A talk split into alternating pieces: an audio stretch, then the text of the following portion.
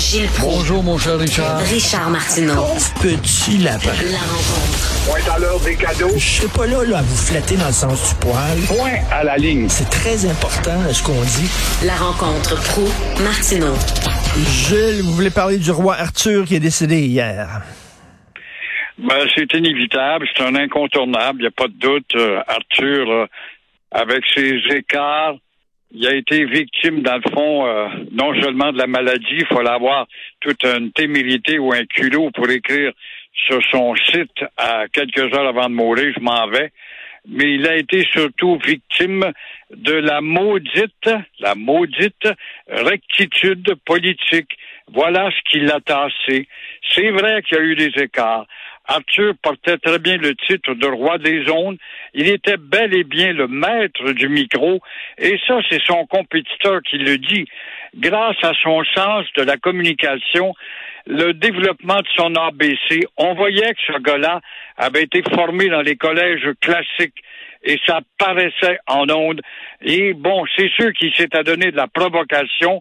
Il est entré souvent, ça a été son unique défaut, je pense, d'être entré trop souvent dans la vie privée. Je me rappelle quand j'étais à Montréal et on, m'appelait le roi de la radio à Montréal, lui était le roi des ondes à Québec.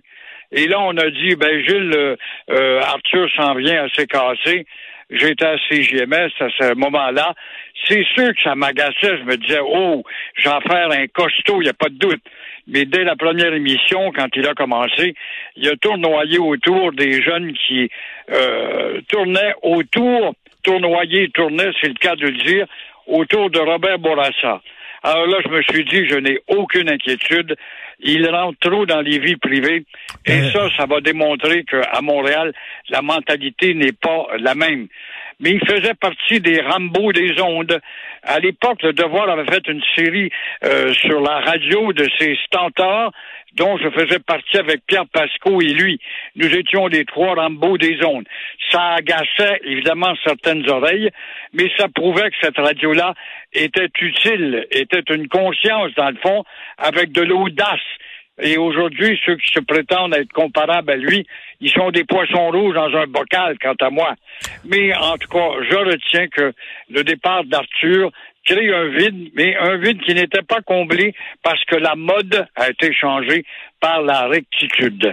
On y dit- toi, mon cher Richard. Gilles, Gilles, Gilles, cela dit, vous êtes un homme controversé, vous tenez des propos des fois controversés qui peuvent choquer, mais la vie privée des gens, vous respectez la vie privée des gens.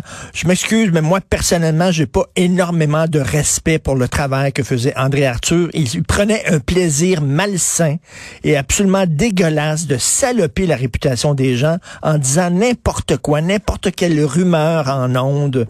Euh, il disait que le fils et la fille de Gilles Duceppe couchaient ensemble, avaient des relations incestueuses. C'est dégueulasse. Dégueulasse de dire ce genre Voilà. d'affaires-là. ça, c'est l'aspect qui l'a détruit parce qu'il avait un talent certain. Il n'a pas acquis le titre de roi des ondes pour rien.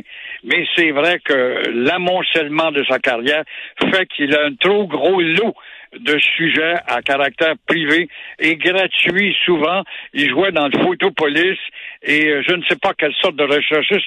On dit que Myriam Segal, qui est une femme respectable, qui communique aujourd'hui souvent à TVA, chez Denis Lévesque, que tu connais bien, euh, m'apparaissait comme sa principale recherchiste. Je peux pas croire qu'elle a fouillé dans ces genres de vidanges, mais euh, il en demeure pas moins que, en tout cas, comme communicateur, il a été bon. C'est- pas facile à dire, mais je suis obligé de l'admettre. Il a utilisé son talent pour euh, du côté obscur de la force, selon moi. Alors, euh, vous voulez parler, vous voulez revenir sur les Elvis Gratton. Je parle de ça, Bob Gratton, ce matin. C'est épouvantable à quel point, je sais pas si vous avez vu euh, le, le reportage, si vous avez lu le reportage d'Émilie Dubreuil, qui est une excellente journaliste pour Radio-Canada. Elle a fait un reportage sur les professeurs qui, euh, qui enseignent le français euh, dans les cégeps anglophones et ils se font traiter tous les noms. Les, les étudiants disent oh, c'est pas important le français, on s'en fout. Et même les jeunes francophones dans les cégeps anglophones ont honte de parler français. Ils ont honte de parler français. Ils ont été complètement acculturés, sont passés l'autre bord et leur cerveau est anglais, donc dominateur et méprisant pour les races inférieures. Oui, j'ai vu ce, ce, cet exposé-là et ça démontre comment le cancer est avancé. Et euh, quand on voit, et je te disais ce matin, tu avais bien raison de parler des Bob Gratton et des Elvis Gratton, quand on voit la dénommée Annie Rouleau, qui, euh, il y en a des dizaines de milliers de ce genre-là, des Annie Rouleau, et qui vont dire, nous autres, euh, affichés en français, on va crever de faim, on se donne un nom anglais, long comme la porte. Voilà qui représente un danger. Et là, des rôles comme toi et quelques-uns d'autres, mais je vois vous le dénoncez, je le dénonce, et on est, on est devenu des oiseaux rares à ne pas écouter, j'ai l'impression que c'est le leitmotiv qui existe en haut lieu. Oui, Louis Jarel, qui a été nommé par la, la, la ricaneuse, par exemple, pour voir à redresser le français à Montréal. Et quand elle, c'est à la ville qu'on va demander un permis pour ouvrir un commerce, un Peel Church ou un Church Avenue Pub euh, c'est à la ville qu'on va demander. Alors oui, l'influence, oui, le rôle de Louise Arel, à part d'être assis sur une pile de dollars acquis par une, acquise par euh, euh, une pension magistrale et en même temps un salaire, où est le rôle de Legault qui joue au nationaliste, qui porte à sa boutonnière le drapeau du Québec, mais ne défend jamais, n'en parle pas. Il nous dit toujours qu'il y a un plan, mais qu'il ne vient pas et qui va déjà être contesté. Là, on voit que les Amérindiens rentrent dans le groupe, eux-mêmes des fourbes et des manipulateurs, comme disaient les jésuites, eh ben c'est tout à fait juste, surtout pour les Iroquois, alors qu'ils vont aller contester, ça va nous nuire à nous autres, à notre culture, s'il faut vous imposer des règles dans les cégeps anglais pour enseigner le français, ça te démontre comment le problème est avancé, la gangrène est irrémédiable, alors c'est le devoir de l'État. Comment ça se fait? Faudrait faire un papier là-dessus, monsieur Legault. Comment se fait-il que si vous êtes un chef d'État, à vouloir protéger une espèce animale en voie de disparition, vous ne parlez jamais de protéger une espèce qui est en voie de disparition, en l'occurrence votre nation dont vous galvaudez le titre sur tous les toits depuis trois ans.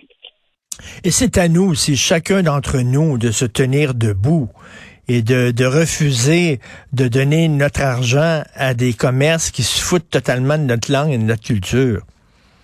Ah, c'est évident, mais euh, quand t'es paresseux, tu traverses sur le hmm. bord de la rue, puis c'est lui qui avec le commerce anglais, même si c'est un Québécois qui est derrière le comptoir, ah ben là, on va on prend le chemin le plus court.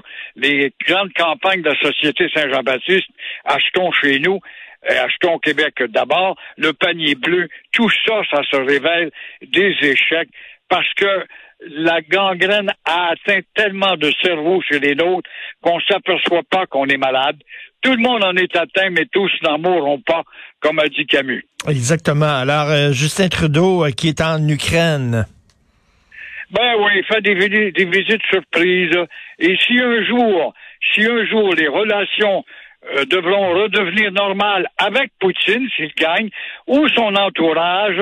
Je me demande si les gens de Moscou vont vont pas mettre sur leur liste noire le nom de Trudeau qui se révèle un véritable vassal américain à faire ses déclarations, à fournir quelques commandes d'épicerie puis des tire-poids à l'armée euh, ukrainienne et euh, démontrer comment il s'aplaventerie dans ce débat-là au lieu d'être justement un pacificateur ou un gars qui s'élève au-dessus des deux partis puis essayer de proposer une nouvelle voie.